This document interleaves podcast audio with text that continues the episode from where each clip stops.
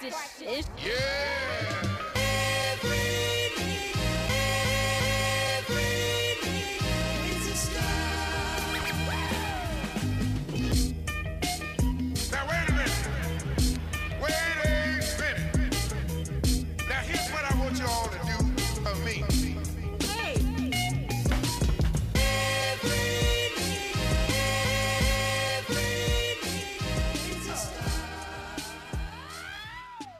Vamos lá, começando mais um podcast sem nome, porém preto. Hoje com a presença de Diogo, Licínio e Aimee. Hoje a gente vai falar de quem? De uma pessoa que é um diretor, produtor, escritor e, é, além de tudo, ator também. É ele, Spike Lee. Nascido em 20 de março de 57, 62 anos no momento, pleno vigor, e saúde mental para construir filmes que assistimos há décadas, podemos falar assim, porque é desde 83. Então tem três décadas que ele está aí na rua. Ele nasceu em Atlanta, no sul dos Estados Unidos. Só que assim, ele ficou lá só até os três anos de idade e depois foi pro Brooklyn. E a fonte dele foi o Brooklyn. E que, na verdade, o que a gente vai falar bastante também é que eu acho que é a fonte de quase toda a obra dele. Tem muita coisa de Brooklyn. All day, every day, Brooklyn Way. o tempo inteiro. Ele se interessou por cinema, na verdade, após a morte da mãe dele em 77. Porque, pelo que eu li, eu não sabia disso. Eu vi numa entrevista que, assim, quando a mãe dele morreu de câncer, os amigos dele, para confortar ele, levavam ele para o cinema, muito para o cinema. Então ele foi se apaixonando pelo cinema. Nessa época ele estava indo na Morehouse, que é um dos colégios lá do Brooklyn e tal, e ele começou a se apaixonar por isso e começou a fazer uh, o curso de cinema na Morehouse. Depois foi para a NYU e começou a investir e a perseguir a carreira de cinema para se especializar, porque a pessoa, uma das palavras de paixão dele como como eu vi, é ser visionário. Você tem que fazer seu caminho. O primeiro filme dele foi o Joey's Bad Style Barbershop, We Cut Heads, que é um, um filme que ele fez em 83. Era uma coisa ali que ele fez, mas não pagava conta, então ele continuou fazendo entrega de filme e outras coisas para a produtora, até que no ano, uns três anos depois, ele fez o She's Gotta Have It. Filmaço. Você gosta? Eu gosto. Então fala. Fala de She's Gotta Have It, Diogo. Assim, do nada. Não, tô brincando. Já vamos começar falando dele, cara. Depois eu venho com mais dados. É com a Joy Lee, não é? Sim. A atriz principal que depois fez. é, faz atualmente a mãe da Nola no, no- na série. Mas acho, o que eu acho foda desse filme é como um cara nos anos 80 teve a sensibilidade sobre escrever, sobre trazer um questionamento tão profundo, assim, que é discutido até hoje em dia, sabe? Então, Sim. tipo, nos anos 80, um cara do Brooklyn... 86, meu, o filme saiu em 86, então você pensa que ali ele começou a produzir em 84, que, pelo que eu vi. Sim, Tipo, deve ter escrevido antes ainda. Uhum. E é um filme que eu gosto bastante, apesar de, de achar que passa muito superficialmente por alguns temas, assim, por algumas, Qual deles, algumas por coisas. Eu acho que é que não, não tem muito como apro- é que o meu problema foi, eu vi primeiro a série e aí depois Ah. eu fui ver o filme. Entendi. E aí a série, ela, ela é muito profunda em vários aspectos, né? Ela aborda muita coisa. E aí quando você vai ver o filme, dá uma impressãozinha de que ele passou raspando em algumas coisas, assim, sabe? Tipo, a relação dela com a mina, Sim. que é muito curta na, no filme, assim, tipo, não, não tem uma relevância tão grande. Mas na, no seriado é... Ah, mas também são 20 anos depois. né? Exato, Assim, exato. São, são 30 anos é, depois, não tô, praticamente. Não, é, não tô então, nem reclamando, só tô assim, dizendo é que... uma- Devido à série, como eu fiz esse caminho reverso, caminho Uhum. contrário, na verdade, de primeira série para depois ver o filme, e a série aborda muito a questão das duas, eu fiquei um pouco com essa impressão, mas acho que também é muito superficial. E é Mas 20 eu já anos acho depois, louco né? que em 86 ele já tenha mostrado ela como uma mina, né? Porque assim, 86, gente. 86 em 30 anos Total. mudamos muito, ainda mais tipo no âmbito preto que nem, nem aparecia, ainda ainda vai aparecer, vai não mostrava todos esses cenários assim, Uhum. dessa forma, eu acho. Você ia falar alguma coisa aí mesmo? Eu ia falar que eu não gosto do X Gotta Have It. Eu comecei a ver o filme e eu tentei ver ele três vezes, não consegui ver até o fim. Sério. E a série, eu odeio. Por que que A você Nola. odeia? Fala Tá, pra mas Eu odeia, odeio. tá, mas você odeia. Eu fechei o- os olhos pra vocês sentirem o meu ódio. eu- Vocês não viram, mas vocês. Quem ouvir, ouve, ouve, sente o meu ódio. Eu odeio. Eu acho ela chata, acho ela mimada, acho ela imatura. Acho que ela fica exigindo, ela fica querendo se fazer de que ela é muito empoderada, que ela é muito perfeita, que ela é muito maravilhosa, mas ela é extremamente insegura. E ela bota essa insegurança dela em cima de absolutamente todas as pessoas com quem ela se envolve.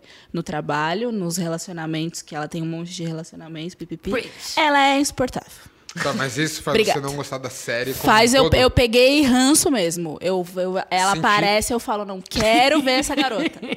Não Deu quero ver. E aí eu não vejo. Eu vi a primeira temporada e não vi mais nada. E o filme eu ainda não consegui terminar porque eu achei ele um pouco paradão. É, ele é. E aí, todas as vezes que eu fui ver, eu dormi e eu não consegui ver ainda. Mas a série não, não consigo. Que Obrigada, testamento, gente. Que testamento. Bem, Licínio. Cara, eu, eu, eu, eu assisti a, a primeira temporada eu curti bastante, tipo, s- senti as, as sensações e tal. Mas, mas às vezes eu falo, tipo, a, a- a gente é tão privado de, de, de estar em certos lugares, de, de, de ser esse pe- personagem chato e tal, que eu falei, beleza. Mas na segunda temporada eu já, nossa. Não consegui, não consegui, não consegui. Quando eles foram pra, pra Colômbia, né? Ou Porto Rico Porto e tal. Rico, Porto E Rico. aí entrou ali na, na questão do, do- da Sim, da religião, religião. e tal. Aí eu falei, hum. Quando. É. quando- tudo bem. Ela passou por essa parte, nem tava lá. É, aí, aí, aí é isso, né? Eu acho que, que, que, são coisas que, enfim, já, já são tão banalizadas e tudo Você que mais. forçaram ali? É, não, não, não precisava, e se fosse feito, poderia ter, ter, ter sido feito de uma maneira, tipo, é, entendendo de uma maneira que os olhos, aos olhos do- do- dos preconceituosos e, e, e- e tudo mais, soasse algo mais humanizado, né? Foi, foi feito tipo, ah, pô, vamos botar ali. Pra, pra mim foi é legal botar ali, então, entendeu? E aí isso me incomodou. Esse episódio é logo depois do, do Prince, né? Sim. Agora, mas tem, desculpa, tem, tem, tem um, o. Como é que chama o garoto do, do óculos? Mars. Pô, quando ele vai pro. É, e tem estátua, tem, tem estátuas dele na, na Colômbia e tal. Cara, ele chegou olha aqui, ó, mandado no dedo nos negócios. Eu falei, ah, aí eu gostei. Aí, Mas aí é Spike Lee, é, isso daí é o Spike Lee É, total, né? exatamente, exatamente. Eu acho que, um, um, pra mim, She's Gotta Have It, primeira temporada, eu assisti meio que forçada, porque eu acho bem brega. e olha que eu gosto de algumas coisas brega, mas ali eu acho umas coisas muito forçadas. Eu me forcei a assistir até o final. Eu gosto do Mars, só que eu lembro, tipo, eu lembro de um monte de gente no Twitter falando que, o quanto odiavam o Mars, e quanto ele era forçado, e quanto ela, as pessoas não gostavam também da Lola por achar ela forçada demais por várias coisas. Eu falei, meu, eu acho ela chata. Eu acho uma mulher extremamente chata. Mas daí eu fui vendo, daí eu fui vendo mais por isso, pra ver as histórias delas, tipo, ai, do homem preto com a mulher preta, assim. Eu fui, eu, eu fui, eu fui vendo pra ver como eles estavam retratando. Daí o Mars é o, o menininho que ela só pega e só usa. Super entendo, acho válido, entendeu? O cara é bobo, mas assim, é uma figura, tipo, nova. Mas meio que os três ela só pega e usa, né? Não tem uma relação tão profunda. Não. Mas eu acho engraçado como eles são retratados. Tipo assim, a- o, menino que é novo e pega ela e, tipo assim, não tem dinheiro, mas ela acha ele legalzinho pra sair de vez em quando, porque é um, é um passatempo. O cara que tem toque que se acha, que é. Gente, igual aquele ali tem vários. Tem vários. Mas igual a Lola também tem bastante. Igual no, no sentido de chata, de. Eu entendo Mulher pegar chata é o que ranço. mais tem também. Ou Não, um é, homem não, eu que entendo pegar moleque. ranço, mas é que é- eu acho que é uma, uma boa retratação das, de- Então. de- das pessoas no geral. Então, por, i- e por isso que eu assisti, porque eu acho que tem representações boas. O terceiro eu nem lembro como o cara é. Me lembrem. É o casado. Ah, é o casa. que o é que o, mais tem? Já, que é o mano de All, All Street lá, que ganha uma grana, é rico pra caralho e canta Notorious B.I.G. pra ela, não, não é? Ou Jay-Z ele canta. Eu tô sofrendo, eu, eu entro em sofrimento quando a gente fala de X Have It, porque eu, eu não gosto de verdade. Então, vamos lá. Vamos passar Não, pro dois- continua, continua. Não, a gente mas- já deu muita atenção pra X Have It, mas Não, mas sua impressão sobre o filme. Você assistiu o filme? Então, Tem uma coisa dele começar preto e branco e ele Sim. ter uma cor do... Qual é o momento que ele vira e fica com cor? Ou ele é preto e branco inteiro? branco. Eu não assisti Não, ele é o preto resto. e branco. Ele é preto, Preto e e branco pra sempre? Ah, é por isso que eu não consegui ver. Spike Lee, me ajuda. assim, eu também fiz a mesma coisa. Vou colocar um, um, um filtro aqui, um, jogar, um, Joga jogar uma um cor filtro pra do mim. Instagram ali pra, pra você assistir aí. Fica tranquilo. Te mando mais tarde. Bota, joga uma corzinha pra mim, Diogo, por favor. Mas o filme, assim, ó, eu, eu não lembrava. Eu lembro que muito tempo atrás eu tentei assistir, achei chato pra porra também. Já não gostei, porque tinha a cara do Spike Lee logo de começo. Ele é o Mars. eu vou falar uma coisa sobre o Spike Lee. De mais de 35 filmes, eu acho que ele tem uns 40 e pouco, mas uns 35 pela produtora dele. Ele aparece em 17. E desses sete, quatro, ele é ele mesmo. Tipo assim, você fica falando do Tyler Perry, mas o Spike Lee também não. Mas como é que chama, Ele- como é que ele chama é o aquele, do aquele, filme, cara. Todo ele tá. aquele velho da Marvel que aparece em todos os filmes e as pessoas acham foda? Mas é Boys É Ele- Life. mas é cameo. Ele só aparece e ele não abre a boca. Não. O Spike ele fala, Ele abre a boca ele fala, ele faz várias coisas, entendeu? Tipo, o Não, Stanley, ele vai, fala. gente, Tá, tá, ele fala bom. numa cena. Vem defender o O Stanley. Stan Lee aqui, aparece, ele faz o velho, finge que é o velho que tá dando entrevista no Tá bom, o vamos voltar pro Spike Lee. Eu- cima. tá bom, não vou passar pano Deixa pro o. Spike Lee Mas eu- passar nas coisas. Eu, eu só vou, eu, só, eu só vou dar, eu só vou dar um, um, um, um axé pra ele porque ele não usa peruca igual o Tyler Perry. Amiga, não faz isso. O Tyler Perry é muito ruim, mano. A gente vai fazer um especial do Tyler Perry. Então, mas não, vamos lá, seguir com o Spike Lee. Em 88 ele fez o School Days. Alguém já assistiu o School Days? não vi. Eu gosto muito de School Days e eu parei nele porque assim, eu tenho que falar de School Days, porque é uma preferência minha, assim, ó. Eu Esse- sou clubista. Esse, esse filme no School Days. traz umas, umas, umas discussões muito atuais, né? Sim. Quem é retinto, quem não é retinto. Sim. Não sei o quê, papá. Além de, tipo, raça, negro. cor, essas coisas, o- em 2018 eu fui na comemoração de 20 anos do filme. Tudo right thing? Do School Days. Não, dos 30 anos de School Days. Porque era 88, eu fui em 2018. Daí eles estavam fazendo uma exibição do School Days e tinha um comentário. Daí tava lá o Talib Kweli, o Nine Wonder, falando do School Days, né? Meu, foi foda. E eles estavam falando qual é o impacto disso, tipo, pros norte-americanos. Eu, o filme, ele trata disso da fraternidade, tipo, do que, do- de como eles se veem, é, porque é uma coisa muito forte. Para quem não tá acostumado e tá escutando, é, consumo muito cultura americana, o pessoal aqui também então entende melhor. Tem gente que não é tão apegada assim à cultura americana e nem entende, mas tem as, fa- as faculdades que são inteiramente pretas, que é a- são as HBCUs, entendeu? E tem uma, um lance de fraternidade, que são as as casas, onde todo mundo é preto, o pessoal é classe média, entendeu?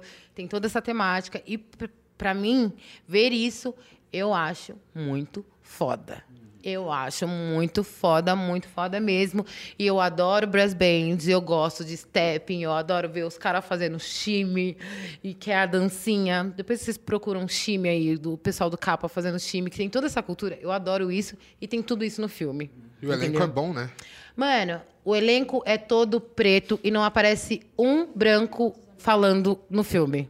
Não sei se, tipo, quem for assistir, procura School Days, vai ver. Não tem branco no filme. E é uma forma completamente normalizada. E é assim que também o Spike Lee se consagrou, né? E Tipo- repetindo uma galera ali, né? Samuel Jackson, o Bill, o Giancarlo. Sim. Tem uma galera de Sim. novo com ele. Meu, o não, nesse filme é o Lawrence Fishburne. Aham. Meu, meu gatão, meu marido, gente. Eu tô- vocês vão ver eu falando que todo mundo é meu marido, mas assim, se na minha cabeça, eu posso casar com todo mundo. É parte do meu harém. Toda a temática dele, que ele fala, é, porque ele começou fazendo assim, é que tudo que era retratado, tipo, com The Bird of Nation lá, era preto escravo, pre- preto isso, preto, é, preto empregado, e era isso. E ele queria mudar as vivências de como o preto era visto nos filmes. E ele foi mudando isso. E, um- e esse filme é uma, tipo, assim como o resto dele também, é uma perfeição, assim, de, tipo, mostrar essa normalização. Pode falar mais de School Days, porque eu sei que eu me empolguei. Eu acho que ele é, é- ele, é, ele, ele é muito. Ele é muito calculista, né? Em, em- em termos de, de escrita, de narrativa, né?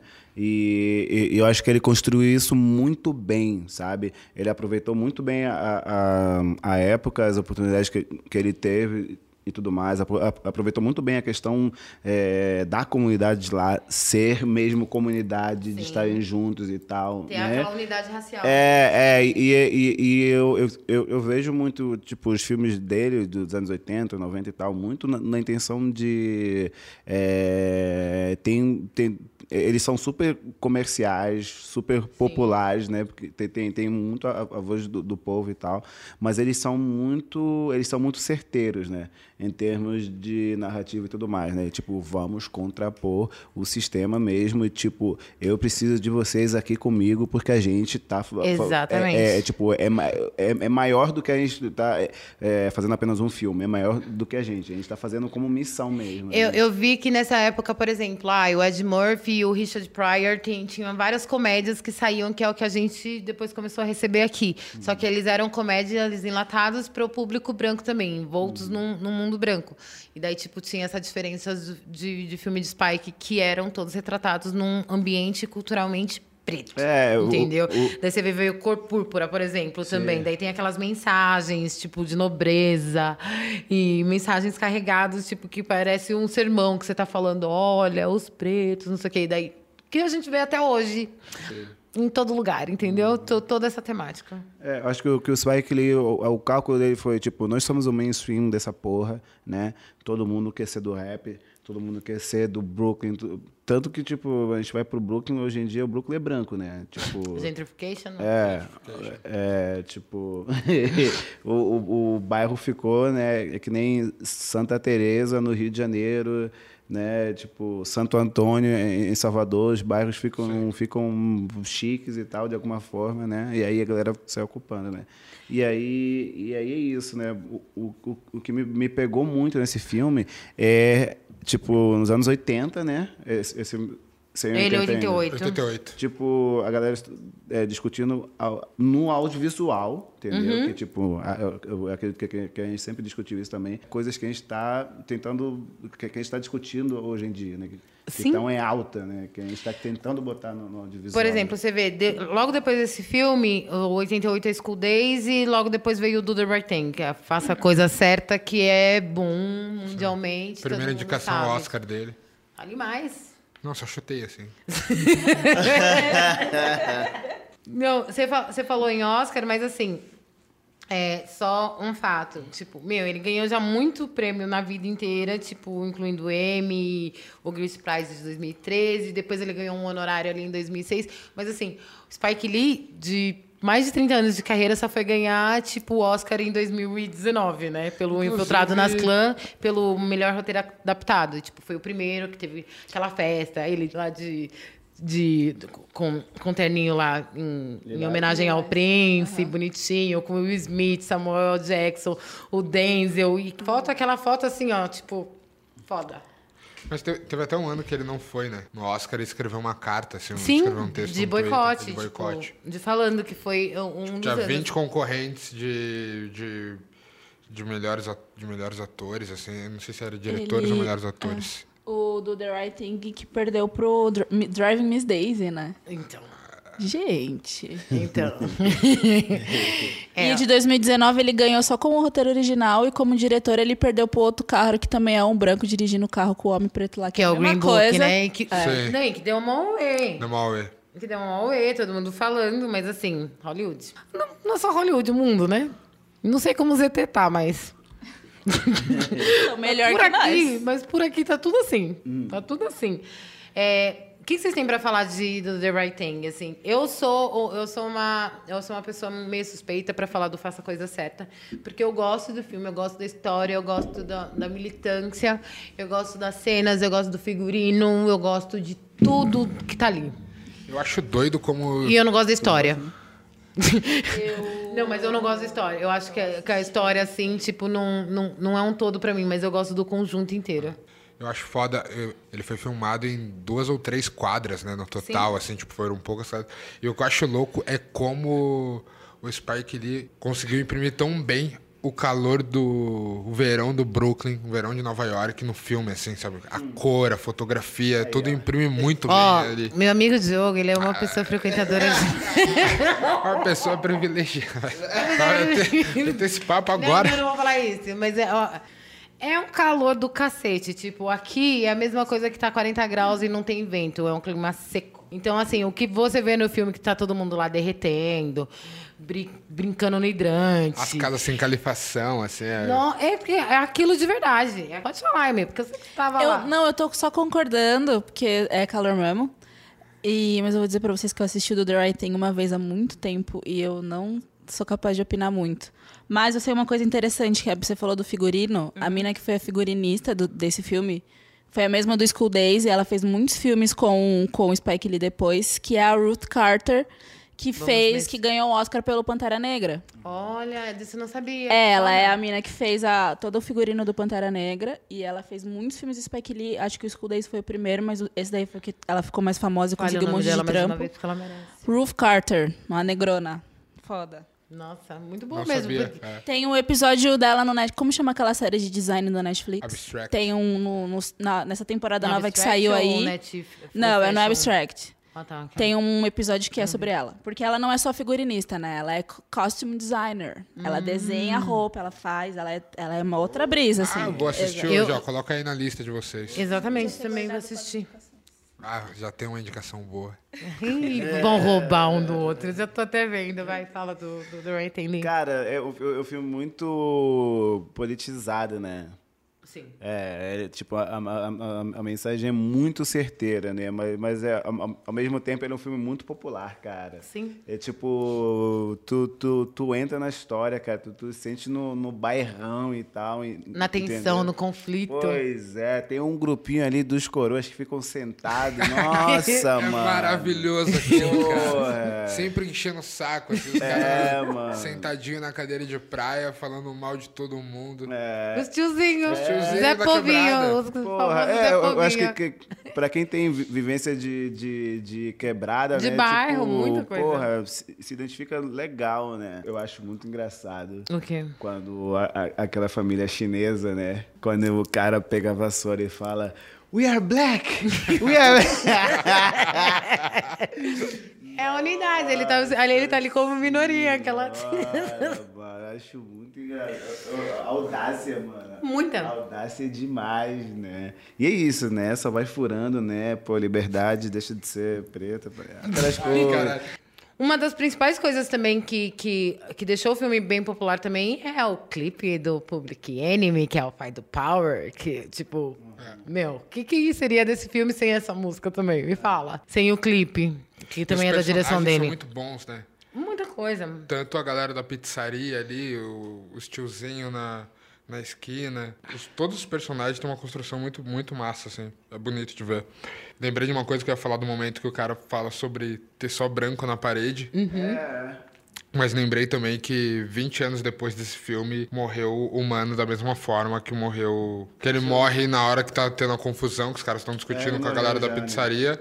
O policial enforca ele e. Ele morreu daquele jeito? ele é, não, ele não morreu, mas 20 anos depois um humano morreu da mesma forma. No mesmo lugar. É, tipo, ah, falando, né, não consigo respirar. Ah, sabe, tá. tipo, É, sim. ou- A gente não vai passar todos os filmes dele, vamos passar a maioria, mas assim, não tem como não comentar do próximo depois do, do The Right Thing, eu faço a coisa certa. Porque o próximo foi em 90, o Mobile Blues. Que eu sei que é seu queridinho, Diogo. O meu favorito do Spike Lee. ah, e uma coisa que eu lembrei, que eu não falei quando a gente falou de Irmão Battle Blues, quando eu falei, é que o Spike Lee é filho de, de um jazzista, né? Aí a mãe dele era professora de arte. Aí a gente pesca muita coisa já, né? Mas é um filme do, de 90, né? 90. Que pra mim tem um dos melhores elencos da- dos filmes dele, assim, tipo, apesar dele sempre trabalhar muito com a mesma galera e tal, mas nesse ele Mesma galera e ele mesmo, porque é o quinto filme dele e é o quarto que ele tá. Só pra deixar bem claro. que ele adora. Não, dar- pior é que esse papel dele é bom. Ele era o Giant, né? É, que ele é o empresário da banda.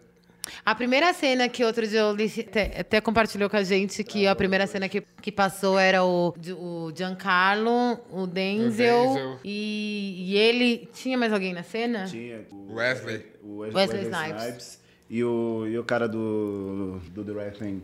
O nome dele é Bill, alguma coisa assim. É, Bill Nunn. É, Bill Nunn. é, é, é, é. Tipo, o filme começa com eles, cara. O filme já começa pesadão, né? E, Um filme baseado Nossa. pra caramba na Blue Note, na principal gravadora de jazz nos anos 60, 70. 80, enfim.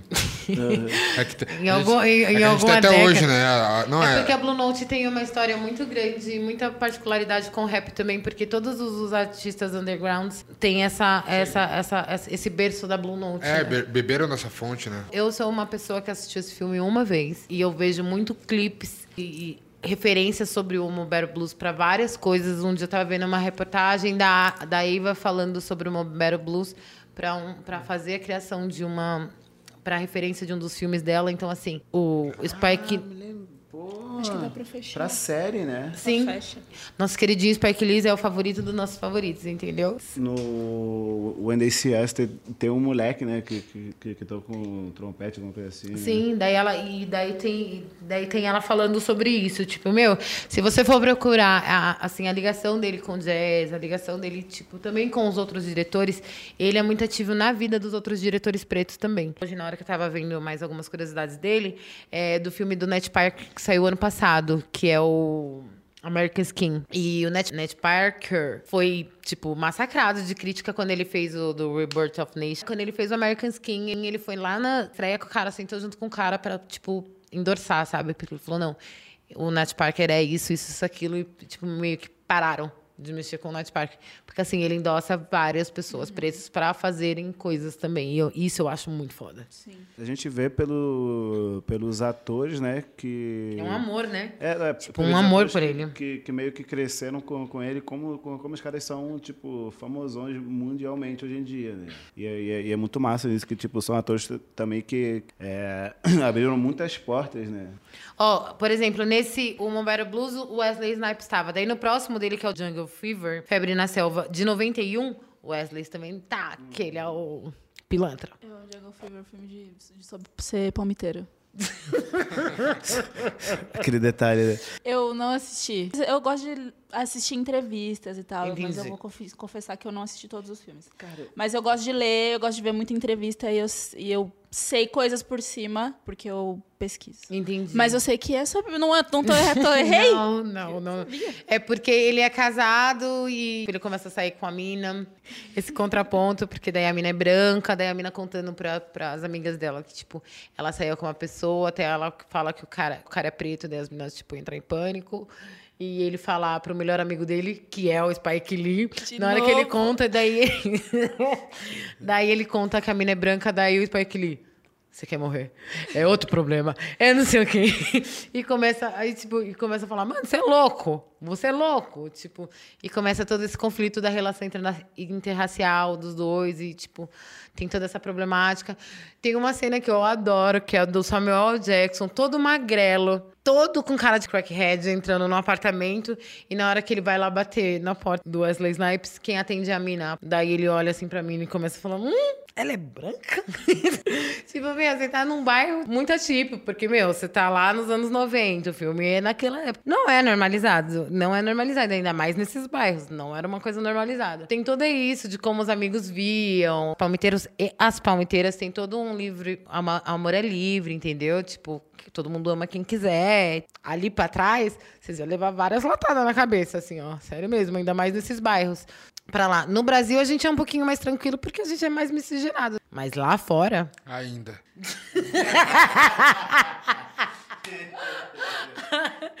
Nossa, me quebrou, não vou nem vou falar nada. Daí, gente, tem um Lonely in America, ele só participou do filme, ele só tá acreditado desse jeito. Depois veio o quê? Malcolm Malcolm X, 92 com Malcolm X. Filmaço. É isso que eu tenho pra falar. Eu acho que, primeira coisa que a gente já discutiu isso aqui antes e que tem que repetir. Ninguém pode fazer mais nada do Malcolm X depois desse filme do Spike Lee. Não tem como, não tem como. Deixa quietinho lá, não precisa. Se tiver que ver, entra no Netflix, assiste Malcolm X, mas não façam remake. Não se atrevam.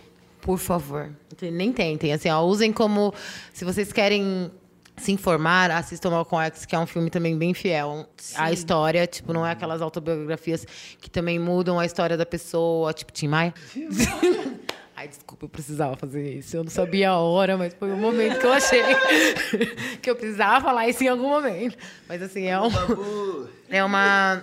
Não, nada. Não é sobre o Babu, é sobre a história que contam do Timaya. É verdade, vai contar a história pela metade. Babu é foda. O problema é a história que tava contando ali. Mas vamos lá, então, o Malcolm X. O Malcolm X, assim, é bem, é bem fiel, assim, eu acho que todo mundo ficou bem contente com o que tá ali, a representação de, de- do Spike Lee, o tipo, a seriedade, o compromisso como diretor, como preto, como tudo ali na história, foda. É, não, tem muito o que falar do filme, né? Só... Assistam. É, é isso. Quem não assistiu, assistam. Três Você horas, que é né? mais novo, Três horas de filme. São três horas de filme, mas são três horas que valem a pena. Você aí, ó, escuta falar, sabe mais ou menos Malcolm X, mas não tem paciência pra ler, se informar de outra forma, assiste um filme. É um puta de um filme, com um puta de um ator também, que é o Denzel Washington. Denzel tá 20 de 10 nesse filme. Ele tá perfeito. É uma ótima pedida. Por favor, assistam. É E é, isso. e é louco, né? Porque é um- era um filme que acho que foi. Eu lembro que ele estourou tipo 5 milhões, porque contrataram um filme de duas horas e ele entregou um filme de três. E aí gastou o dinheiro da pós-produção na produção. E aí ele foi atrás da galera pra fazer, para finalizar esse filme, assim, da Oprah, de uma galera. E a galera chegou junto com ele. Chegou na OPA e falou, pra mim, presta 5 milhões aí, na moral. Depois eu te pago. Vamos É, aí. se eu não me engano, é. Se eu não me engano, não, tô até vendo aqui, ó. É Oprah, Uhum. Michael Jordan e Bill Cosby. Eu tenho minhas ressalvas contra a Oprah. De uns anos pra cá, tenho várias ressalvas contra a Oprah, mas assim, vamos gastar um pouquinho de dinheiro, Oprah. Sim, fora o Spike Lee também colocou a grana dele do bolso, né, pra finalizar o filme. Pai, encheu o mas bolso é, dele mas de volta. Porque esse filme rendeu muito e ainda rende. Tanto é que tá na Netflix. E assim, depois de 20 e poucos anos, quase 30 anos, ainda tá rendendo. Acho que depois desse filme tem o Crooklyn. Vocês assistiram Crooklyn, gente? eu não vi Crooklyn. O nome desse filme em português é Uma Família de Pernas pro Ar. Meu Deus, mentira. Eu te juro. Parece Crooklyn. Sessão da Tarde. Praticamente uma autobiografia, né? Co- como é que traduz um- uma palavra em quatro? Daí entra naquilo que a gente falou, tipo, no primeiro episódio, no, no nosso primeiro episódio. Gente, nomes de filme. Como as pessoas mudam o nome do filme dessa maneira. Porque Crooklyn e Uma Família de Pernas pro Ar não nem combina.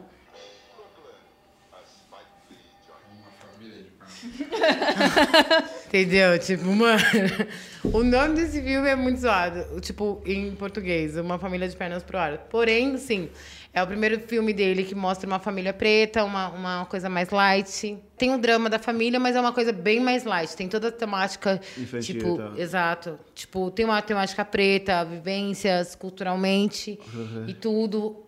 Se passa no Brooklyn, assim como vários o dos outros filmes dele também se passam no- na- nas vivências que ele tem no, no Brooklyn. Por isso, o autobiográfico, porque conta um pouquinho da infância dele. Mas, assim, é um filme que dá pra colocar pra criança. Inclusive, eu vou colocar pra minha filha assistir. Mostraria pros seus também, porque tem muita representatividade pra se ver ali, ó. Nas, nas crianças pretinhas. Uma galera de novo, né? Só tem uma galera. Só chama os amigos dele pra fazer coisa. Arrande amigo ele. Cara, eu vi o cartaz agora, me lembrou essa série da Globo, né? O alvoroço que foi, né? Quando saiu a parada agora. Tipo, ah, precisamos muito disso e tal, não sei o que, não sei o que. E esse filme é de que ano? 94, velho. Sim. Tipo... Não, pra- mas todas as produções que a gente tinha lá de tipo Living Single, Fresh Prince mesmo, o do Cosby Show, os Wyans, as pessoas tinham isso em 80 e pouco, a gente não tem até agora. Não, e, e- e é isso. E, e aqui o mercado é muito, ó, se contentem com o que esses caras fazem aí, é legal, é engraçado e tal, mas aqui não é assim, não. Mas assim, ó, o Crooklyn é, um- é uma boa. Eu acho que eu já vou pular pro New Jersey Drive em 95. Vocês já viram esse filme?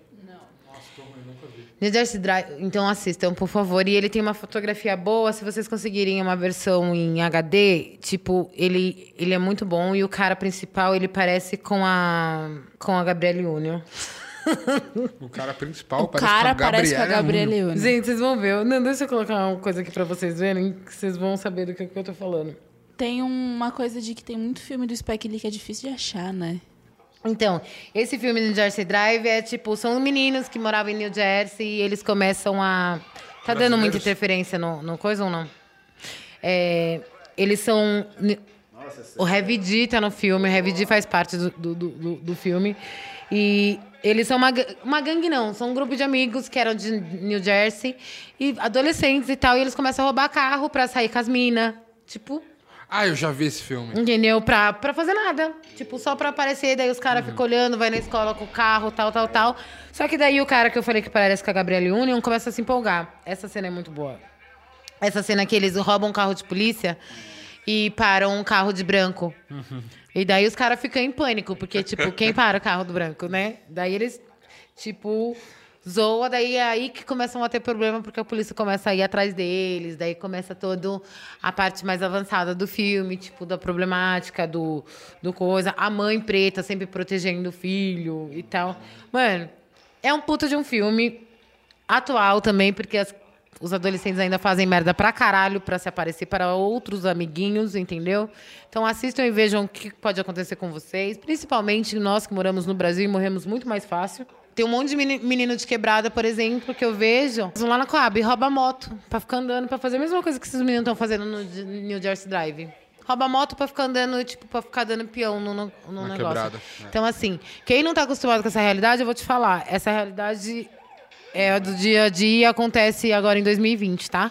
E um monte de moleque fica preso, um monte de. Tipo, moleque de 13, 14 anos tem essa mesma mentalidade. Então, se você tiver um irmão, um primo, uma coisa, mostra esse filme pra ele. Tudo bem que acontece lá nos Estados Unidos, mas aqui no Brasil você vai mostrar, vai mostrar de um jeito mais fantasioso, que não vai mostrar. Vai mostrar na- dentro da cadeia, mas não vai mostrar o que, que eles fazem com a pessoa sendo presa, tá? Como você vai apanhar uma geral e tal. Já vai mostrar, tipo, você dentro da cadeia ou você como empregado de alguém. Vamos conscientizar nossos menininhos. Desculpa, eu vou descansar, militante, mas é porque, ó, me deu gatilho. Esse filme podia ser gatilho. E pra você ver como ele conduz esse filme, tipo, muda um pouco do restante do que ele tava fazendo, vem com uma outra vivência, porque ele mostra tipo, pessoas em diversas situações, tipo, em diversos papéis. Daí ele vem com, com essa onda mais jovem, membros de gangue, tipo, de Nova Jersey. Quem não assistiu, assiste. Você falou que você viu, Eu você vi- lembrou? Eu lembrei dessa cena aí, quando eles começam a roubar o carro e quando eles param as pessoas brancas aí pra dar enquadro. Mas eu lembro vagamente. É temporal, né? Eles são muito temporários, né? Sim. Não, é, É que ele- mas ele- é temporal tão quanto. É.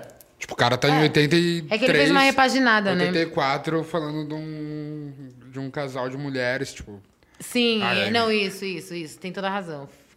Você também, Me? Quer concordar? Eu também o quê? Não, não concordo. Acho chato. Tá, depois de New Jersey Drive, vamos falar de He Got a Game. Vamos pular pra 98, então. He got a game. Você que falou que gostava, né, Lee? Gosto, gosto, gosto. Não, lembra do filme. Não, não, não, eu, eu lembro. é que o personagem do, do, do, do Denzel é um presidiário, né? Isso, E é que o- a gente falou no, no, no episódio do É, Denzel, é, né? é. Super massa, super massa, super massa. Verdade. É porque o Den- é porque Denzel e Spike e Lee, tipo, estão ali. No, especial que a gente fez do Denzel, a gente falou do Riga Game, é, que é um puta filme que mostra a situação carcerária é, de pai e filho. Também é numa outra situação, é, num, num- numa perspectiva de basquete, com encarceramento também do homem preto. É um puta de um filme também válido para assistir. Eu acho que depois a gente pode ir pro The Batman. É, ele tá na produção. É, E, é aliás, assim, eu, eu isso é amo uma esse filme, que- entendeu? Isso é uma coisa que ele faz pra caralho, né? O Spike tem um monte de filme que ele produziu. Além dele ser um puta diretor e fazer isso, ele também é um bom produtor. Ele entra no, no sonho das pessoas, nos outros, e ajuda os outros diretores a construir histórias e falar. Ah, depois do, do Rigar Game com Denzel, vamos pra 2000, então, pro Bambus. A hora do show. A hora do show. A hora do show. A hora do show. Por que a hora do show? Ministrar show. The Minstrel Show. Exatamente. Little Brother. Exatamente. Pra quem gosta de música, tem muito a ver com aquilo do Minstrel Show. Faz parte da cultura americana, não é uma coisa de brasileira, apesar que a gente tem Nega Maluca aqui, é praticamente a mesma coisa. Tem a o mesma táxi do representação. Gugu também. Tá que pariu, Diogo, é verdade, mano. Claro que sim, Blackface total, o Gugu lá fazendo um táxi. Blackface, a gente deixa aí o Ministrel Show que fala dessa temática. Lá nos Estados Unidos é, é um pouquinho diferente, mas assim, é, coisa, é ridículo de qualquer forma. Que a gente tem, tipo, como ele falou, tem o táxi do Gugu, que foi completamente normalizado, então as pessoas acham que tá, tipo, tudo bem. Engraçado, né? Nega maluca, que até hoje tem gente se vestindo de nega maluca para sair no carnaval. Várias coisas, então essa daí, a, a representatividade que a gente tem, tipo, negativa dessas coisas estão aí.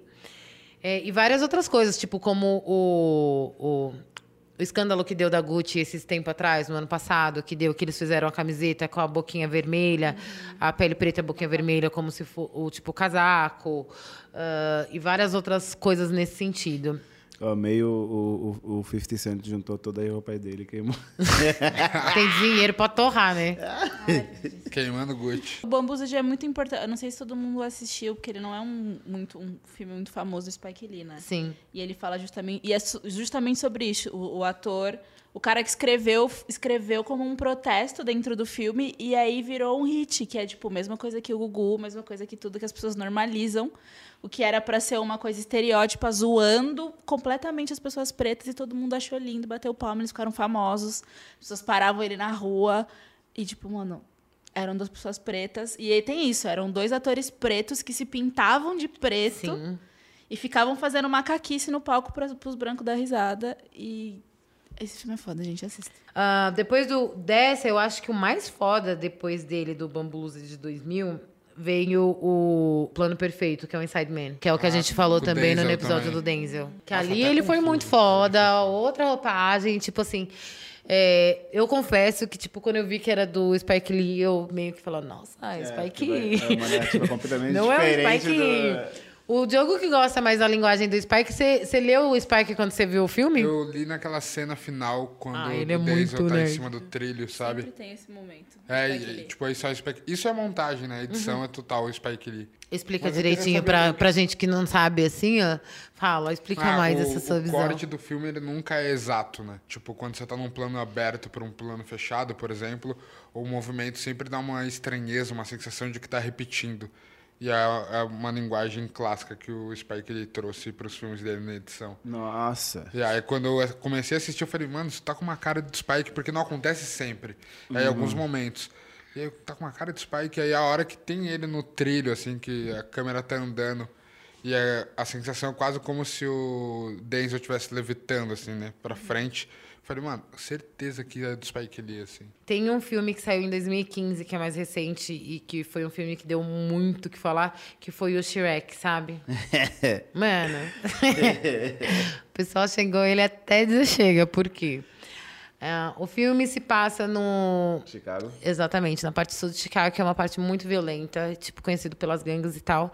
E uma das principais reclamações e críticas contra o filme é que ele não era uma pessoa ah, com propriedade para falar. Aqui a gente tem esse problema que muita gente não tem propriedade para falar e fala de tudo. Lá as pessoas cobram. Não, aqui é o maior problema. Lá as pessoas cobram de verdade. Cara, é louco, né? cobraram de verdade porque mostrou e falavam que ele estava tirando sarro e fazendo uma sátira do tipo da violência com com, a, com o índice de morte de crianças pretas e do sexismo e tal. Porque é, é uma sátira que ele tirou de um outro filme, de que é uma ópera, na verdade, e que eh, fala que as mulheres dos, dos, dos caras da gangue, as esposas, é, iam se reuniram para falar que elas iam fazer greve de sexo para que acabasse com a guerra das gangues. Então, se todo mundo parasse de fazer sexo com seus com os donos da gangue, ia parar as guerras. Então tem tipo tudo isso e elas se unem. Daí tem uma hora que a Lala aparece, a Lala, esposa do Melo Anthony, ela fala, ai, for the bang bang. Mano, Muito bom. se vocês não assistiram, assiste. Ele é um filme musical também. Ele Mas tem um tem tom. uma galera, né, Não, é, Não, não, tem tem uma uma galera. galera. Tem o Nick Cannon, que todo mundo não gosta do Nick Cannon. Eu gosto do Nick Cannon. Eu gosto Ah, do o Nick Cannon de fez- verdade. Ele fez é, Amor de Aluguel, não é? Sim, Comédias exatamente. românticas com o Nick Cannon. Eu gosto do Nick Cannon. Ele é muito fofarrão, né? Ele é muito fofarrão. Ele é muito Ele- Mas ele é fanfarrão, mas eu gosto dele. Ele tá no meu brega preferido. Mas daí ele tá nesse filme, ele é um dos principais. O Eles Dave entram. Chappelle tá no filme? Sim, tem Angela- um monte, tem muita gente nesse filme. O A Samuel Angela Bassett Jackson. também. E a Angela. É, nossa, a Angela, minha amiga. A Angela, minha o amiga. Samuel. O Samuel. Samuel. Ai, que Samuel? O JJ? Samuel, é. O Wesley não, não tá no filme Tá, o Wesley também? tá. É, porque a, a- O a- Wesley. Wesley. Todos o conflito da- das gangues é exatamente isso, né? O Nick Cannon con- con- contra o, contra o Wesley, né? Que competição boa. Daí tem Nick Cannon com Wesley Snipes. competição boa, não. Cannon não vai arrumar nada, não vai né, arrumar gente? nada, né? Tipo, eu gosto do Nick Cannon, mas Não assim, vai arrumar nada. Vamos e venhamos, vamos ser realistas. Wesley Snipes, né? Se eu sou aqui na quebrada e chega um mano novo na minha quebrada, é Wesley Snipes, eu falo, parça. é isso. A boca é sua, não tem nem discussão. Daí uma das cenas é, tipo, tem toda essa, essa parte do, do confronto e o, o Nick Cannon fazendo sexo com a esposa dele também pra, pra voltar todo mundo na paz com ela no meio de um, de um ginásio. Meu, assiste o filme. Tem toda uma coisa aí nesse filme. Tem toda um, uma coisa brega, tem todo um negócio... Nossa. Uma coisa chata, tem uma parte musical, tem uma parte legal. Um monte de gente preta ali. Daí, uma das reportagens que eu vi que ele tá falando sobre o filme é assim: não se enganem, tá falando sobre coisa séria. Eu, tipo, tô fazendo um musical e uma sátira, mas assim, tratando de assuntos sérios. Mas ficou meio pesado pra ele. Assim, ele não foi cancelado porque ele é o Spike Lee, né, filho? Mas assim, um monte de gente chamou ele pra falar, mesmo ele sendo Spike Lee, ficou pequeno pra ele, porque falou: você não pode falar de Chicago porque você não é de Chicago. Você nunca foi de Chicago. Você não sabe qual é o problema de Chicago, ainda mais representado dessa forma. Foi buscar eh, essa parada grega pra contar essa história de- de uma outra maneira, né? E, enfim, de alguma forma foi infeliz. De Ah, alguma forma. O pessoal falou pra ele um monte, porque de como trata a mulher, tipo, de forma sexista, sabe? Tipo, da exploração do corpo da mulher, que a mulher só servia pra, tipo, servir um homem, vamos acabar com a guerra com o corpo. Ah, filho, olha Pantera Negra, as mulheres que venceram a guerra lá, meu. exato. Foi elas que acabaram com tudo. Representa daquela forma. Esco- Escolha errada, né? Escolha errada. Cara- Nem foi ele que escreveu, né? Não, e, e eu, eu, eu, eu vi o filme, tipo, tem uma parte que a, que a Jennifer Hudgens, alguma coisa assim, fez, a que fez Dreamgirls. Jennifer Hudson. Cara, ela, ela entra na cena, tipo, a cena o filho dela morreu, alguma coisa assim. Ela, é- é- ela tipo, começa a chorar, mas muito, e, e a cantar Ela ao é uma tempo. ótima atriz, Eu cara. não entendi a gente precisa nada. fazer um especial também de atrizes. É muito estranho, muito estranho. A gente é, precisa- Tipo, começa a chorar. A gente precisa fazer um especial também de atrizes que são ótimas cantoras, ou cantoras que são ótimas atrizes. Beyoncé, te amo. Ela não é uma ótima atriz. Eu vou passar pano pra Beyoncé, assim, que ela, no Dreamgirls, ela Que tá... Behave não me escuta, mas, mas eu, mas eu gosto, vai. A gente tem isso daí, Infiltrados na Clã. Quem assistiu aqui, eu achei esse filme muito bom, muito importante, porém eu não gosto dele. Por que você não gosta? O que que é? Achei chato. É, eu, eu, eu- eu confesso que eu não achei nada demais, não. Eu- Eu acho um bom filme. Eu acho um bom filme. Eu acho que... Não sei. Talvez o Spike Lee tenha feito esse filme para ganhar o Oscar. Vou, vou discorrer sobre. Por favor. O Oscar não dá, não gosta de dar muito prêmio pra gente preta, como a gente sabe. Sempre que o Oscar dá prêmio pra gente para filme de gente preta é filme de guerra, ou é filme sobre racismo, ou é um filme, sei lá, Mentes Brilha, como chama aquele filme das quatro mulheres cientistas da NASA lá, pipipi, que é sempre o- as pessoas pretas são protagonistas, mas sempre tem um white savior ali no meio que salva, nanana, porque os caras da academia é um monte de branco velho, eles gostam de ver ele salvando a vida de alguém. E esse e o, o Black KK's Man é tipo isso. É, eu vou É um grande filme. O, o menino John David, filho de Denzel Foda. Washington, tá muito Tá muito foda bem. no papel. Sim. Ele tá muito bem. Até o outro branco feio do Star Wars lá tá bem, com aquele esquisitão que as pessoas falam que ele é bonito. É o Adam Drive. ficar- Esse menino aí. Mas eu achei que é um filme. Eu não sei, eu tenho uma coisa que me incomoda Sim. no fim. Mas achei muito, muito foda ele ter colocado os filmes, os cortes dos protestos que estavam rolando nos Estados Unidos naquela época, em 2018. Que morreu uma galera, e aí teve muito protesto, teve protesto que o cara atropelou todo mundo, e ele Essa botou é tudo foda, isso no ele final, tudo assim, isso né? no final. Por isso que eu falo, é um bom filme pra escolar, tipo, Sim. e Mas mostrar Mas eu concordo com a Aimee, eu acho que é bem um filme pra ganhar Oscar mesmo. É, acho que a gente já falou, tipo, de todos os filmes deles, mas, meu, além de filme, ele tem várias outras coisas, Tem tipo, vários documentários. documentários e outras coisas, mas Clips. assim, clipes. Clips. Fight the Power, que foi o primeiro que a gente falou que é do Public Enemy. Daí tem o They Don't Care About Us, do Michael O Michael. Jackson. que ele Egan Carvalho. mostra o amor dele pelo Brasil, entendeu? Tipo, lá na Bahia, aqui no Rio. Inclusive, eu tava vendo isso hoje, daí eu descobri que tem um clipe da Kelly Rowland dele aqui no Brasil. Não? no Brasil? Gente, ele sabia. gravou, é- e é da Mas Kelly Rowland, só que ele não tá. É tipo, era um, era um, era um filme pra Pepsi. Daí ele meteu um tipo uns pagode, uns umas, umas coisas, e a história inteira do, do, do clipe. Abaixa um pouco, a gente nunca, não precisa ver a música. Ah, tem um, tem um sambinha. Meu Tem. Deus, gente.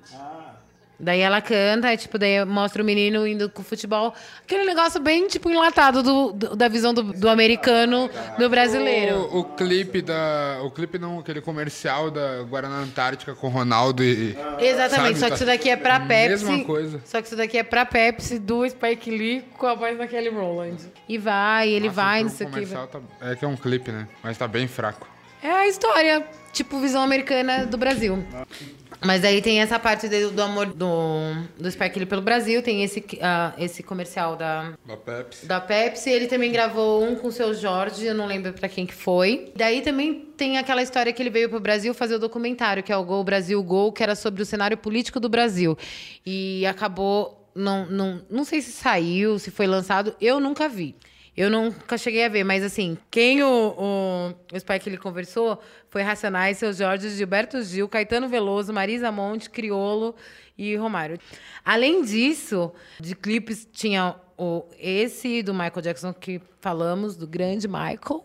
Super vídeo, super emblemático durante anos, entendeu? Retratando da forma mais bela possível, Michael Jackson pro povo, passando na todo mundo, sendo povo do povo, não queria nenhuma regalia, ele foda, Spike ele foda, tava tudo bem.